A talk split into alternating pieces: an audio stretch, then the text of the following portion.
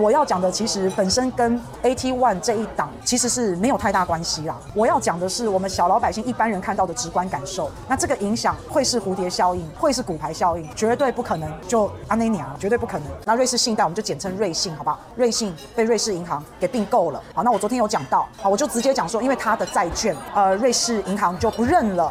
所以，如果你有买瑞信的债券的话，你就是债权人，瑞信就欠你钱。可是今天他不管是破产、倒闭还是被收购，他就不认你这笔账了。但是呢，但是呢，当你在买这一笔债券，瑞信有告诉你这一档是高风险。那既然是高风险呢，就有赚有赔啊，你自己要承担。好，他已经有讲过了。好，那我再把它讲清楚一点啊。我跟大家讲哈，一般人不会想到你借钱给别人，然后这个别人呢，他虽然亏损，他虽然倒闭，但是他还是有资产。那在你有资产的状况之下，譬如说你现在只剩下可能四十 percent 的资产了，你本来百分百嘛，现在你你亏了，你现在只有四十 percent 的资产。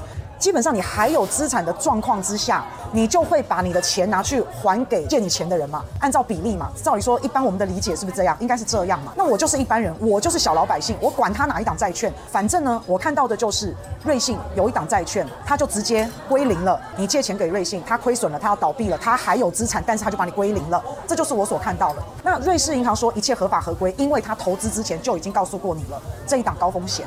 好，那所以既然是高风险，投资有赚有赔，那他。其其中讲了一句话，这个是关键。当你买这一档债券叫做 AT One，你买 AT One 这档债券的时候，它有一个说明叫做：如果在极端情况之下，你这档债券。可能会全部或者是部分充公归零。那我想问一下，当你们听到这句话的时候，这句话是不是个废话？那什么是极端情况？哎，我讲难听点，台湾要是打仗了，台币还变废纸嘞。那如果台湾银行就被炸了，那这这情况够极端吧？是不是？可是我认为瑞信到现在没有他讲的这么极端啊。极端怎么认定？你买 AT1 这一档债券，极端情况之下，你部分或全部有可能会被归零，但没有人会认为你真的会归零啊。尤其是你还有钱可以还的时候，你又不是说完全没钱了，你就还有，那你是不是要去还债？你应该。先还债嘛，正常来说不是这样吗？正常来说，一间公司也好，一间银行也好，你要倒闭了，你做不下去了，你亏损了，你是不是先要还给银行的存户、存款者？再来，你是不是要还给借你钱的人？借钱的人嘛，你要还嘛？啊，最后你才是把剩下的东西啊，这个分给股东嘛，应该是这样才对嘛？那至少至少美国那个矽谷银行倒闭就是这样啊，股东最后啊，反正就是，哎，结果瑞士银行不是哦，瑞信不是哦，瑞信是 AT One 这档债券，AT 是债权人，他整个来个大颠倒，瑞信是债权人，他先不还。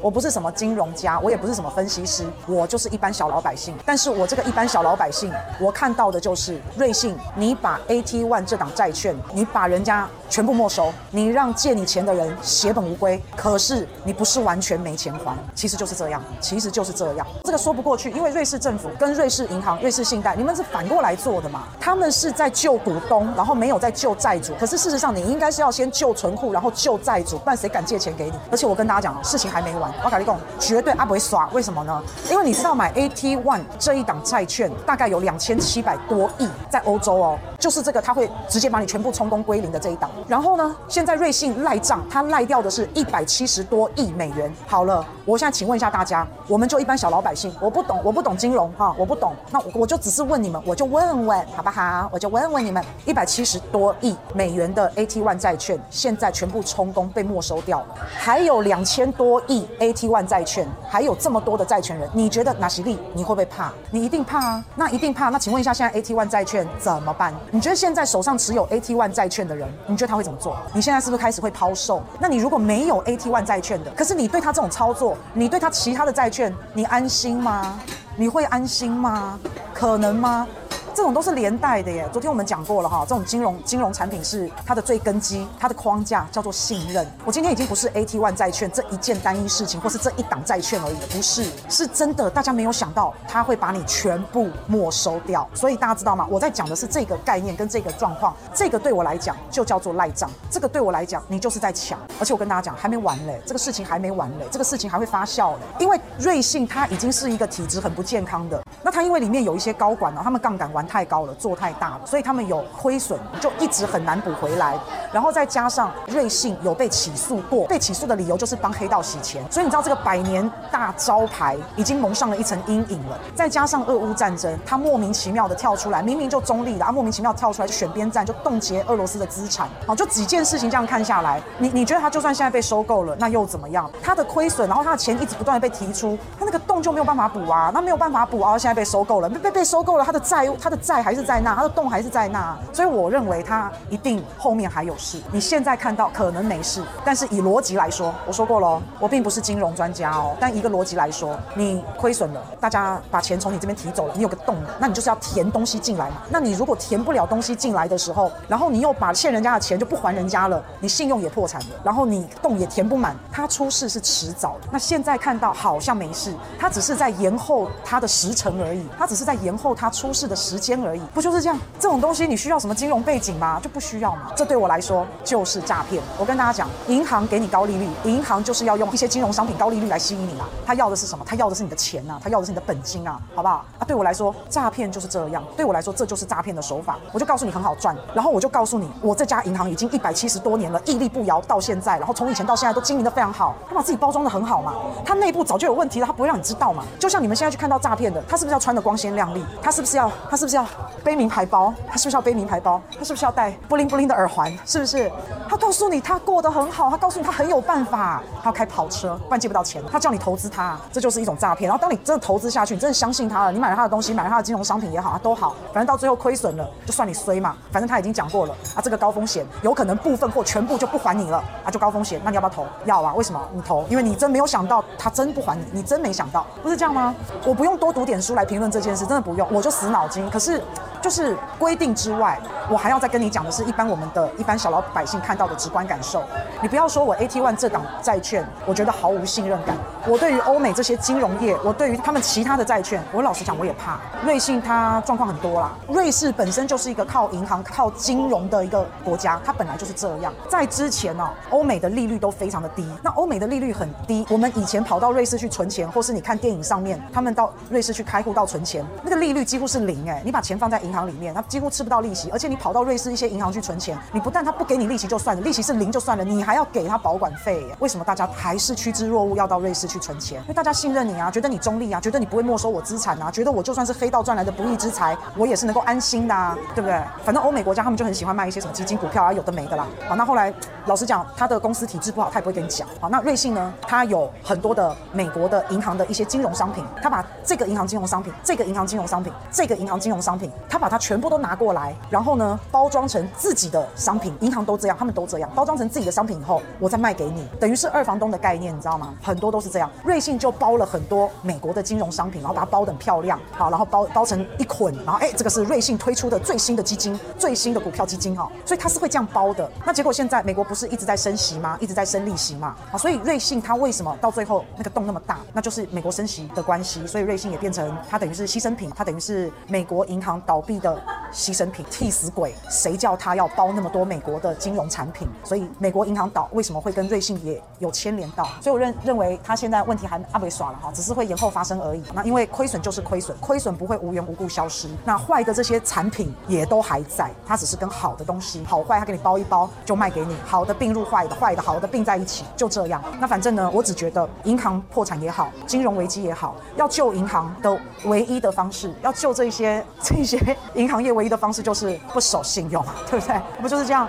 哦，你知道台南县是府城嘛？你知道台南那个府城啊，现在那个字怎么写吗？叫做腐败的台南那个府城的府是这样。最近有一篇报道，不知道大家有没有看到？台南好多好多的重大弊案，然后有一个检察长，这个检察长是经验非常丰富，也当了很久的检察长，办案子办着办着，办到快要有所突破的时候，这位女性的检察长，所谓的女生的男霸天辞职了。我不知道大家有没有看到这个新闻？这个女检座叫叶淑文，她办案办着办着，她就辞职了。他主办什么？你知道？他主办台南八十八枪，他主办光电利益。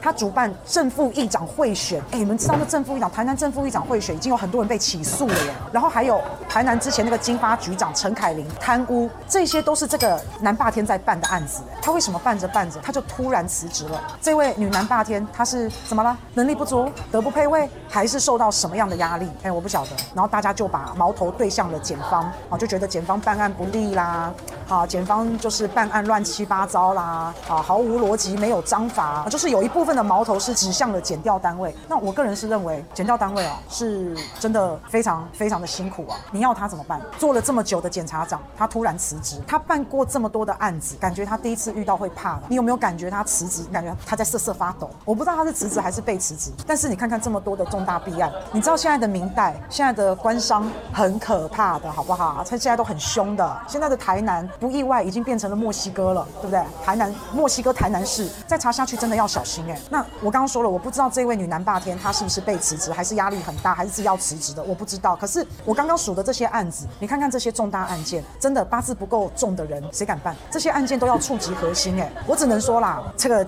检察长如果是真的自己辞职的话，那他真的叫做知所进退啊。毕竟他也不过是个公务员嘛，法官、检察官不就也是公务员？他也改变不了现在台湾的一个现况啊。而且，哼，说个笑话，塔利班不是执政之后司法改革、司法独立不是这样吗？是不是？那现在反正。黑道治国嘛，从上到下，我为什么要冒着生命危险办案？真相是很可贵啊，但是生命的价值更高嘛。我要是减做，我的求生意志有多强烈，你知道吗？光看一个办八十八枪的枪击案，我就问问你们，我请问，请问大家嘛，请问一下，开八十八枪，你能躲过几枪？你能躲过几枪？弊案这么多，命只有一条啊！我就说了，现在明代黑道这么凶，赶快辞啊，赶快辞是对的，是不是？是。可是当我们也是小老百姓，我们看到这么厉害的减掉南霸天呢，当我看到他辞职，老实讲，我觉得。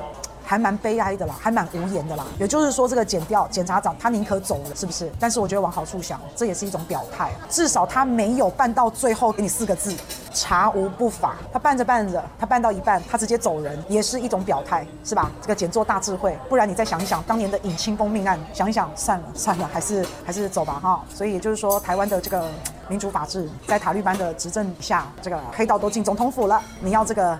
南部的南霸天，你要他怎么办呢？真的很辛苦啊！然后压力山大。你再想想看，之前到废炉渣那个姓郭的那位男士，这么久了，这个案子这么久，他都没事，而且他本来有事，他后来也没事，这种都可以洗白的，你觉得嘞？是不是？啊，废炉渣一定要倒在民主圣地，这样才环保啊！昨天说退休了哈，那还反正退休啊，请辞啊，都都一样啊。连倒废炉渣这种事情啊，倒废炉渣这个事情叫做人赃俱获，叫做罪证确凿哎，然后都可以洗白，也可以安然无恙，你就知道。你就知道有有有多么令人觉得好棒好棒哈！所以大家继续抗中保台，继续骂在野党，其他这些小事不要盯着了，好不好？这些都小事，请大家就继续抗中保台就好。那因为我刚刚讲到了赖清德以前是台南市市长，现在又贵为总统候选人。